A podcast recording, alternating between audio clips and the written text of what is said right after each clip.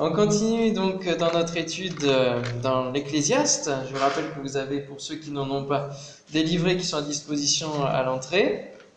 Et nous sommes euh, donc, nous arrivons à notre chapitre 2, chapitre 2 de l'Ecclésiaste. Nous avons vu hier matin l'introduction, euh, savoir qui est l'auteur, savoir comment il a été écrit, quelle grande pensée s'y dégage, quelles sont les conclusions. Nous pouvons voir que il s'agit euh, notamment de, Salomon, mais qui a été peut-être pris en exemple par l'auteur. C'est peut-être pas lui en direct l'auteur, mais en tout cas sa vie a été prise en exemple pour euh, tirer des conclusions sur l'être humain sous le soleil, sans Dieu, avec Dieu, et voir qu'est-ce qui se passe. Et du coup, nous arrivons donc au chapitre 2. Nous avons vu ce matin euh, de la sagesse à la vanité. Nous avons vu que la sagesse de Salomon a été utilisée dans les, tous les extrêmes et que finalement nous avons besoin d'avoir la sagesse qui vient de Dieu et de la garder, de bien l'utiliser jusqu'au bout de notre vie. Alors on va lire maintenant au verset 12 du chapitre 2 jusqu'au verset 26 qui est la fin de ce chapitre. Et donc je lis, pour ceux qui ne le savent pas, dans la, transcription Sagesse vivante, euh, qui est donc un, ensemble de 57 traductions, pour ça, la richesse de 57 traductions, la simplicité d'une version. Voilà, verset 12. Ensuite j'ai pensé à mon successeur. Après tout, que pourra-t-il faire sinon ce qui s'est déjà fait avant lui? Alors je me suis mis à examiner où est la différence, si quelqu'un est sage ou s'il est insensé. Oh, je sais bien, la sagesse surpasse la bêtise autant que la lumière surpasse les ténèbres. Et le sage n'a pas ses yeux dans sa poche, il voit où il marche, mais l'insensé tâtonne dans les ténèbres. Soit, mais quant à moi, j'ai reconnu aussi qu'un même sort attend l'un et l'autre. Alors je me suis dit, si mon sort doit être le même que celui de l'insensé, à quoi me sert toute ma sagesse? Qu'est-ce que j'y gagne à vouloir être encore plus sage? J'ai conclu que cela encore était une chose vaine. Car il n'y a plus de souvenir éternel pour le sage que pour l'insensé, et dans les temps à venir, tous deux tomberont dans l'oubli. Car l'insensé mourra, c'est certain, mais le sage aussi, ce sera pareil pour tous les deux. Alors je me suis mis à haïr la vie, car tout ce qui se passe sous le soleil me devient odieux, parce que tout est futile et inutile. Autant courir après du vent.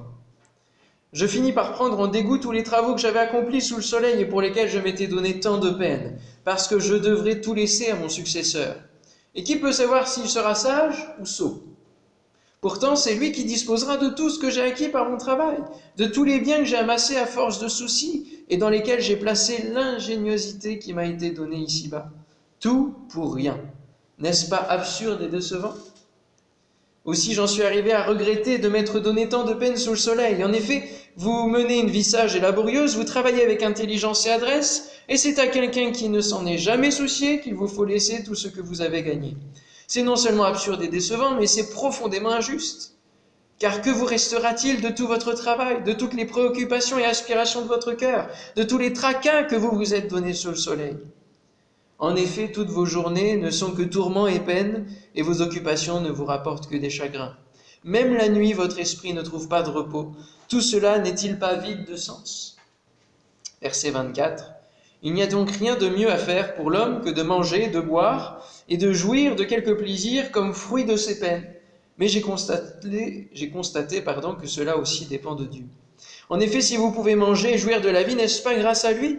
Car Dieu donne à l'homme ce qui lui est agréable, l'intelligence, le savoir et la joie, mais il impose à celui qui encourt sa disgrâce le soin de recueillir et d'entasser des biens pour le plaisir de les donner à celui qui jouit de sa faveur. Une fois de plus, combien tout est absurde, tout n'est que fumée fuyante. Amen. Encore une fois, Amen quand même. Parce que là, le discours, il est plus ou moins équilibré, hein, quand même. Hein. On est dans une partie un peu plus, un peu plus sombre, et c'est les conclusions toujours d'un homme qui est sous le soleil et qui ne regarde pas le soleil lui-même au-dessus. Ah, c'est le titre de l'étude de cette semaine, c'est le sermon sous le soleil. Alors, Lorsque nous contemplons sous le soleil l'ensemble de la vanité, deux propositions sont sous nos yeux, et c'est ce que Salomon, en tout cas l'Ecclésiaste, nous propose ici. Haïr ou aimer la vie Et c'est le point d'interrogation, c'est la question de ce grand 3. Haïr ou aimer la vie Et finalement, se suicider ou saisir les bonnes choses. C'est en quelques autres mots, quelle autre expression, ce que nous venons de lire. Alors, euh, en premier point, nous pouvons voir que nous passons notre vie à travailler. Une vie à travailler. Et le verset 11 que nous avons lu ce matin nous le résume bien, puisqu'il dit J'ai considéré l'ensemble de mes réalisations, tous les travaux que mes mains avaient accomplis, toute la peine que leur exécution m'avait coûté. Et je me suis rendu compte que tout n'était que vanité, autant pour courir après du vent. Il ne reste rien de durable de tout ce qu'on fait sous le soleil. Mais on voit que euh, il a réalisé des choses, il a travaillé. Salomon a été euh, euh, l'un des grands constructeurs du temple, mais aussi il s'est construit un palais pour lui. Et puis des jardins, et puis des, lacs artificiels, on l'a lu ce matin, des vrais paradis. Des vrais paradis, ça devait être quelque chose de grandiose. Je pense que Louis XIV devait pouvoir se rhabiller. Hein. Vraiment, ça devait être euh, des choses splendides. Et il a mis à exécution tout le fruit de, sa sagesse finalement que Dieu lui a donné. Alors le travail, c'est une des plus grandes conséquences qui nous touchent du fruit du péché originel. Hein, rappelez-vous ce que Dieu a dit à Adam lorsque Adam a finalement reconnu, a été démasqué derrière les feuillages. Euh, c'est à la sueur de ton front que tu gagneras ton pain, que tu travailleras, hein. tu devras travailler pour vivre, pour manger. C'est le travail, le besoin de suer qui permet de vivre et de manger. Quelle que soit l'activité pratiquée, qu'elle soit légale ou illégale, qu'elle soit facile ou difficile, eh bien cela s'appelle le travail. Et nous sommes tous, euh, tous impactés par le travail. Alors, euh, quelques réflexions dessus. L'Ecclésiaste, bien qu'il soit roi, a travaillé et fait travailler pour construire tout cela. Il a imaginé, il a conçu, il a ordonné. C'est peut-être pas lui qui a posé les pierres, c'est peut-être pas lui qui a planté les, fleurs, mais il a lancé, il a fallu qu'il travaille. C'était un travail peut-être plus intellectuel, mais ça fait partie du travail pour continuer à vivre, à profiter de ses biens, ses nombreux biens. Et la conclusion qu'il en fait est très intéressante parce que c'est un retour à la réalité. Tu fais tout ça pendant ta vie, tu, tu, tu dépenses et tu sues toute ta vie, et tu fais tout ça, soit pour rien, soit pour celui qui va te suivre, mais qui va peut-être pas en prendre soin. Et c'est vrai que on peut se dire euh, à quoi bon hein? À quoi bon passer toute une vie à travailler? À quoi ça sert? À quoi ça sert? Quelle sottise nous dira-t-il Alors, euh, euh, pendant que j'étais en train de préparer l'Ecclésiaste, ça fait par rapport aux lamentations de l'année dernière, décidément, je vous apporte des drôles de thèmes hein, quand même. Hein. Entre les lamentations et l'Ecclésiaste, je me dis, voilà, mais il y a toujours plein de belles pépites dedans. Et euh, pendant que je préparais cela, nous étions en, vacances dans le Poitou et nous avons rencontré au bord d'une rivière un couple qui est dans un bus euh, qu'ils ont remanié, ils en ont fait une maison. Et avec ce bus, alors ils euh, voyagent, ils vont un peu partout en France et ils s'arrêtent ici ou là. Ils profitent du temps qu'ils ont. Et tous deux travaillent, elle est illustratrice, lui il est coach pour entreprises, entrepreneurs, etc et il va, quand il a besoin de voyager, il va auprès de ceux qui l'appellent. Mais euh, c'était intéressant de voir qu'ils avaient mis le travail en second plan dans leur vie, qu'ils ont euh, priorisé le nomadisme et euh, le temps passé avec leurs enfants, la découverte de la France, du monde, tout ça, sans les pressions du système. C'est vrai que la conséquence du travail nous a amené à des systèmes de société, à des civilisations. C'est le travail qui dirige nos vies finalement, euh, nos emplois du temps, qui va diriger euh, le temps où c'est le temps du travail ou le temps de la retraite. Tout cela est régi par la société. Et lorsque nous euh, avançons en âge, nous rentrons tout simplement dans ce système. Et pour les uns, il sera pressant, en tout cas une certaine pression, pour d'autres, il sera bien vécu, mais nous voyons que les conclusions de l'Ecclésiaste étaient les mêmes que ce couple. On a partagé un peu avec eux et, on se rend compte qu'ils se sont dit mais à quoi bon travailler toute sa vie et ne pas pouvoir profiter de ses enfants, ne pas pouvoir euh, profiter aussi de la création, de tout ce qui, nous entoure Et c'est les mêmes conclusions que l'Ecclésiaste. C'était fort intéressant. Alors, euh, ne faisons-nous pas, nous aussi, la même conclusion que l'Ecclésiaste? Lorsque nous pouvons nous lancer, par exemple, dans euh, la reconstruction d'une maison, la restauration d'une maison pendant 10 ans, 15 ans, et puis au bout de ces 10 ans, 15 ans, on se rend compte que bah, le temps passe vite. On verra demain que le temps, c'est quelque chose de très précieux. Le temps passe vite et, on, regrette peut-être de ne pas avoir autant profité de ces années pour pouvoir faire autre chose. Et parfois, on peut tomber malade et, parce que tout simplement, on se tue à la tâche, on se tue au travail et nous n'avons pas le temps de profiter pleinement de la vie que Dieu nous donne. Le temps passe vite et demain ne nous appartient pas. Matthieu 6, 34. Sermon sur la montagne. Jésus nous dit, ne vous inquiétez donc pas du lendemain, car le lendemain aura soin de lui-même. À chaque jour suffit sa peine. Jésus donne bien aussi ici les réalités, qu'il y a une peine chaque jour, parce qu'il y a aussi du travail chaque jour à faire et à accumuler. Alors, est-ce que je fais aujourd'hui, enfin ce soir, euh, l'apologie du non-travail et de la fainéantise? Non, bien sûr. C'est Dieu qui a régi ces choses dans les conséquences du péché, mais nous, ne fait pas de, de mal de travailler et aussi d'avoir de l'argent en tant que chrétien parce que nous travaillons et parce que nous avons des positions sociales. Il n'y a pas de mal à cela. Là où dépendent les choses, c'est dans l'utilisation de que l'on en fait. C'est toujours cela. Ce matin, nous avons vu que la sagesse n'était pas mauvaise en soi, c'est un principe, la sagesse, mais tout dépend de la bonne utilisation, la mauvaise utilisation qu'on en fait ou la sous-utilisation qu'on en fait. L'argent, c'est pareil, le fruit de notre travail aussi. Et Matthieu, euh, dans le chapitre 6, nous rappelle les paroles de Jésus, encore au verset 19 à 21, où il nous est dit, ne vous amassez pas des trésors sur la terre, où la teigne et la rouille détruisent, et où les voleurs percent et dérobent, mais amassez-vous des trésors dans le ciel. Alléluia. Où la teigne et la rouille ne détruisent point, et où les voleurs ne percent ni ne dérobent, car là où est ton trésor, là aussi sera ton cœur. Il est un des dangers pour le chrétien, c'est de tomber dans l'activisme, dans l'Église. Et on peut alors à ce moment-là cumuler et une, une frénésie dans notre travail parce qu'on veut bien le faire, et de l'activisme dans l'Église parce qu'on veut faire des choses, parce qu'on veut bien les faire. Et là, ça fait double travail et à un moment donné, ça casse. Donc il est important de rentrer dans l'équilibre et de voir que euh, le travail a sa valeur, mais que nous pouvons aussi euh, chercher à amasser des trésors dans le ciel. Et ces trésors dans le ciel, c'est nous concentrer, ne pas mettre le travail en priorité dans notre vie, mais mettre Dieu avant. Amen? Mettre Dieu avant, et c'est cela qui va nous permettre d'amasser des trésors dans le ciel, de construire notre demeure céleste. En se rendant compte donc de ces quelques conclusions de l'Ecclésiaste, nous avons deux choix et nous avons au verset 17 euh, l'Ecclésiaste qui nous dit Je me suis mis à haïr la vie, car ce qui se fait sous le soleil m'a déplu, car tout est vanité et poursuite du vent.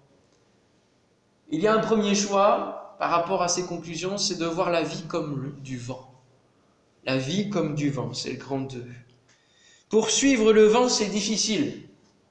Hein, il parle ici de poursuite du vent. C'est compliqué de poursuivre le vent, vous ne trouvez pas? Hein? On peut le sentir par là, on peut le sentir, etc. On peut faire ça avec notre doigt, mais ça ne nous aidera pas forcément toujours. On peut connaître le sens du vent, mais à un moment donné, il peut changer selon les courants. On l'a lu dans le premier chapitre, il tourne et il tourne encore. Hein. et nous ne pouvons pas l'anticiper. L'autre jour, lorsqu'on venait sur la route pour venir au refuge, il y avait du vent. Et on ne peut pas anticiper. Et c'est important de garder les deux mains sur le volant pour euh, résister aux coups de vent et avoir une certaine riposte par rapport au vent que l'on ne peut pas anticiper. La vie est un peu comme cela. Nous sommes euh, les deux mains sur notre volant et parfois il y a des coups de vent. Il y a des, coups qui viennent euh, balayer notre vie. Un jour tout va bien et puis le lendemain, il suffit d'une mauvaise nouvelle pour que euh, tout bascule, que tout nous emmène dans une autre saison de notre vie. Et puis, quelque temps après, une autre bonne nouvelle va nous emmener dans une nouvelle saison à nouveau. La vie est faite de surprises, des bonnes, des moins bonnes, mais beaucoup ne la considèrent pas à sa juste valeur, tout simplement parce qu'on pense avoir l'éternité. Alors c'est vrai qu'on a l'éternité, mais on a le choix de notre éternité et on doit la préparer dès maintenant. Et nous devons, pour cela, euh, mettre notre vie en, en profit pour Dieu au maximum possible. Il y a dans cette haine de la vie le regret d'avoir fait certaines choses. Nous pouvons regretter d'avoir accompli des choses mauvaises. Bien souvent, quand les personnes témoignent et, pensent à leur passé, ils regrettent d'avoir accompli certains faits qu'ils ne peuvent pas euh, récupérer, ne peuvent pas revenir en arrière. Ou alors le regret de ne pas avoir fait. Parce que ça aussi, c'est quelque chose qui peut nous amener à, haïr la vie, de ne pas avoir fait certaines choses. Le désespoir de ne pas voir des choses arriver dans notre vie. Le dégoût de trop, d'avoir trop connu certaines choses. Ou alors de ne pas assez avoir connu certaines choses. La haine de trop ou de trop peu savoir prennent place. On a tout cela dans la haine de la vie. Le vent est souvent violent, il ne prévient pas et il est là pour faire des ravages. Beaucoup d'âmes pourraient dire les, les, paroles de Job, que ce soit chrétien ou non chrétien. Et je vous invite à prendre le livre de Job au chapitre 30. C'est peut-être euh, une partie des paroles qui ont touché François. Je sais que c'est son, c'est son livre de, de conversion. Dans Job, chapitre 30, verset 15. Alors lui, il en a connu du vent. Hein Le sacré bourrasque. Les terreurs m'assiègent, ma gloire est emportée comme par le vent. Mon bonheur a passé comme un nuage, et maintenant mon âme s'épanche en mon sein, les jours de la souffrance m'ont saisi. La nuit me perce et m'arrache les os. La douleur qui me ronge ne, donne, ne se donne aucun repos. Par la violence du mal, non mon vêtement perd sa forme. Il se colle à mon corps comme une tunique. Dieu m'a jeté dans la boue, et je ressemble à la poussière et la cendre. Je crie vers toi et tu ne me réponds pas. Je me tiens debout et tu me lances ton regard. Tu deviens cruel contre moi. Je regarde jusqu'où je peux m'arrêter. 26. Tu me combats avec la force de ta main. Tu me soulèves, tu me fais voler au-dessus du vent et tu m'anéantis au bruit de la tempête. Car je le sais, tu me mènes à la mort, au rendez-vous de tous les vivants. Mais celui qui va périr n'étend-il pas les mains? Celui qui est dans le malheur n'implore-t-il pas du secours? N'avais-je pas des larmes pour l'infortuné Mon cœur n'avait-il pas pitié de l'indigent? J'attendais le bonheur et le malheur est arrivé. J'espérais la lumière et les ténèbres sont venues. Amen. Ça continue, hein, parce, que Jésus, euh, parce que Job est, encore dans ses lamentations avant qu'Élu euh, vienne le réveiller de cette haine de la vie et, et de la considération de son Dieu il se laisse à sa haine. Il se, il se laisse, il épanche son cœur. Et merci Seigneur de pouvoir en tout entendre. N'est-ce pas? Parce que bien souvent dans nos vies, euh, lorsque nous avons des épreuves et que le ciel semble fermé, et que nous sommes vraiment sous le soleil et qu'on ne peut pas voir au-dessus, merci Seigneur de ce qu'il peut tout entendre. Alors, euh, bien sûr, euh, les insultes, etc., c'est pas forcément ce qu'il entend, mais lorsque quelqu'un ne le connaît pas et, et, cherche la solution, cherche, tend les bras, tend les mains, et voit la, Dieu voit la misère, Dieu voit le malheur de cet être, et il est dit que Dieu fait grâce aux malheureux. Hein. L'Éternel l'entend et le délivre de toutes ses détresses. Peut-être qu'il y a des périodes de votre vie, ou alors même maintenant, où vous haïssez votre vie, ou certaines parties de votre vie. Et vous vous dites, mais voilà, c'est la haine qui, qui, qui prend place. Eh bien, ne laissez pas cette haine rester, mais que vous puissiez voir la vie comme un fruit. Non pas comme du vent, mais comme un fruit. C'est ce que nous dit Ecclésiaste 2, 24. Il n'y a donc pour l'homme rien de mieux à faire que de manger, de boire, de jouir de quelques plaisirs comme fruit de ses peines. J'ai aimé ce mot-là au milieu de cette phrase, même si euh, on peut avoir euh, dans la définition de manger, jouir, boire euh, une certaine tentation à aussi se lâcher dans ce domaine, il y a ce mot fruit qui vient en opposition au mot, vent. Hein. Et c'est le deuxième, c'est le deuxième choix que nous avons de considérer notre vie, c'est de voir la vie comme un fruit. Nous cherchons le bonheur alors que Dieu l'a prévu, mais parfois nous ne sommes plus capables de le voir.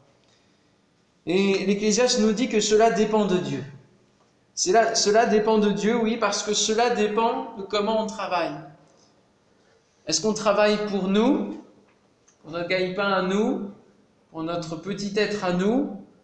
Est-ce qu'on travaille pour les autres, c'est-à-dire pour un patron, pour euh, une collectivité, pour une hiérarchie, pour euh, un organisme?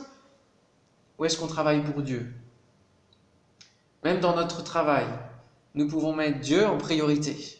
Il est en priorité dans notre vie, mais même dans notre travail, nous pouvons le mettre en priorité. C'est-à-dire travailler dans l'optique d'être agréable au Seigneur.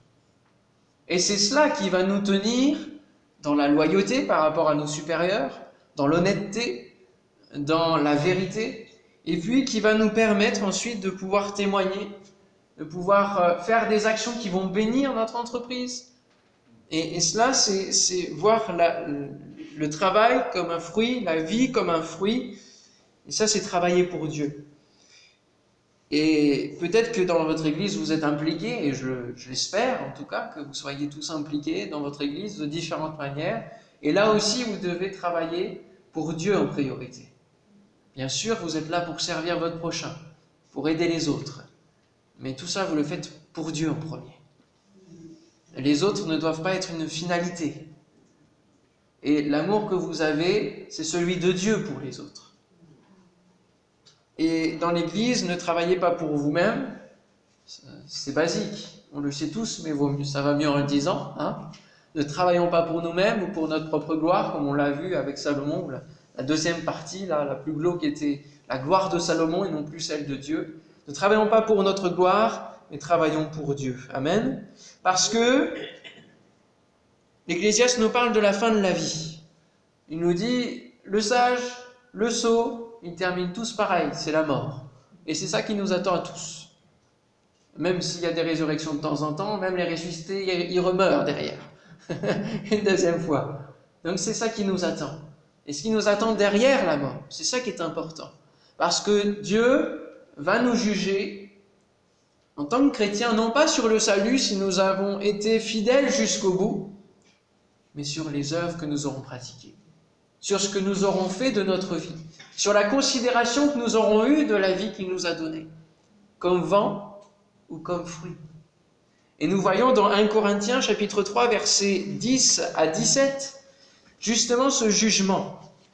1 Corinthiens, si vous voulez prendre avec moi 1 Corinthiens chapitre 3 versets 10 à 17, il nous est parlé de ce qui attend euh, les chrétiens au jugement dernier. Le salut nous est acquis et il reste acquis du moment que nous lâchons pas la main du Seigneur. Hein? Souvent, il y a cette question comment est-ce qu'un chrétien peut perdre son salut? Bonne question, ça. Un chrétien, par définition, c'est-à-dire quelqu'un qui va suivre Jésus, qui va le suivre jusqu'au bout ne peut pas perdre son salut. Et ça ne dépend pas de Dieu. La réponse à cette question ne dépend pas de Dieu. Dieu donne son salut. Mais cela dépend de nous. Si nous choisissons à un moment donné de lâcher sa main, de ne plus vivre la relation que nous avons avec lui, de quitter euh, toute la vie d'église, tout cela, Alors là, quelle cohérence y aurait entre le fait d'être parti loin de Dieu, de le renier en quelque sorte, et le fait qu'il nous sauve ensuite? Il n'y aurait pas de logique. Donc, nous avons, en tant que chrétiens, nous serons jugés sur ces choses. Verset 10, Selon la grâce de Dieu qui m'a été donnée, j'ai posé le fondement comme un sage architecte, et un autre a bâti dessus. Mais que chacun prenne garde à la manière dont il bâtit dessus. Car personne ne peut poser un autre fondement que celui qui a été posé, savoir Jésus-Christ, ça c'est acquis, c'est dans nos vies.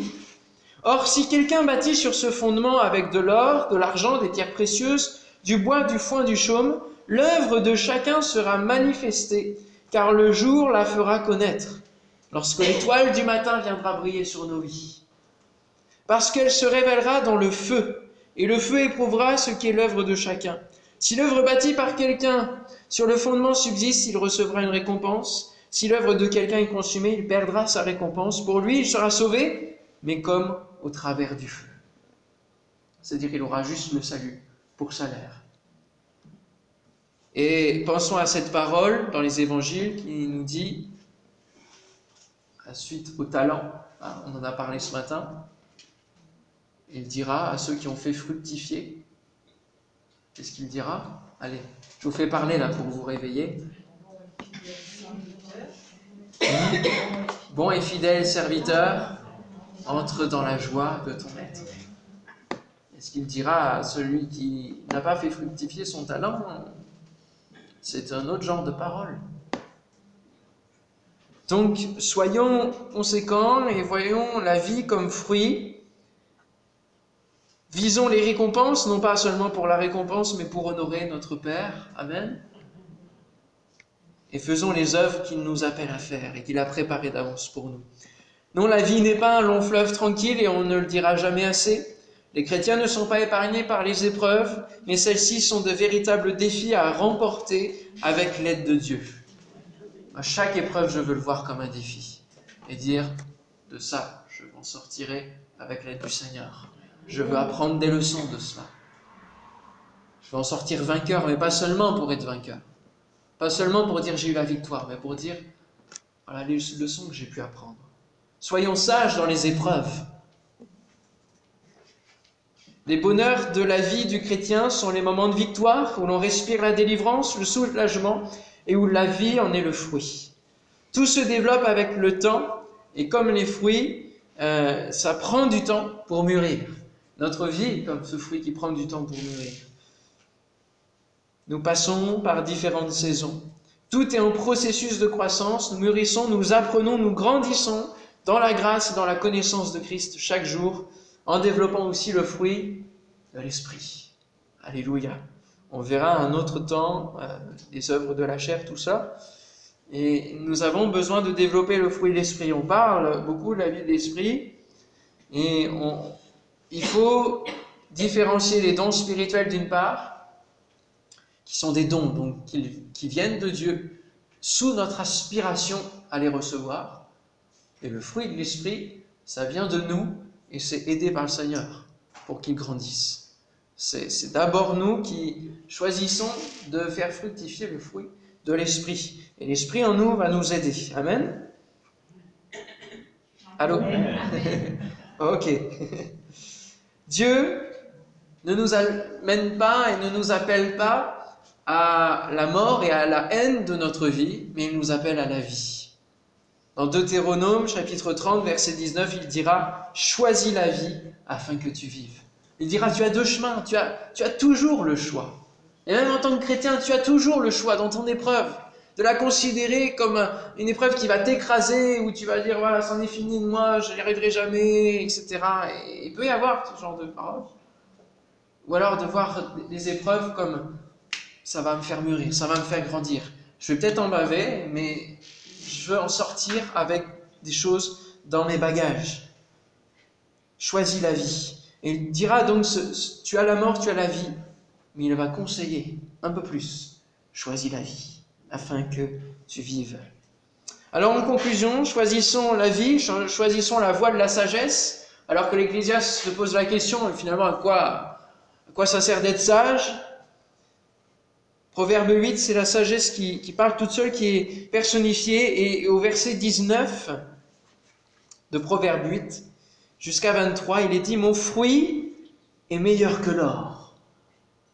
Le fruit de la sagesse est meilleur que l'or, que l'or pur. Et mon produit est préférable à l'argent. Je marche dans le chemin de la justice, au milieu des sentiers de la droiture, pour nous donner des biens à ceux qui m'aiment, et pour remplir leurs trésors. L'Éternel m'a créé la première de ses œuvres, avant ses œuvres les plus anciennes. J'ai été établi depuis l'éternité, dès le commencement, avant l'origine de la terre. C'est beau, hein? Proverbe 11, 30 nous dit, Le fruit du juste est un arbre de vie, et le sage s'empare des âmes. Donc mes frères, mes sœurs, choisissez la vie comme fruit et choisissez euh, la sagesse. Le fruit du juste est un arbre de vie, et le sage s'empare des âmes.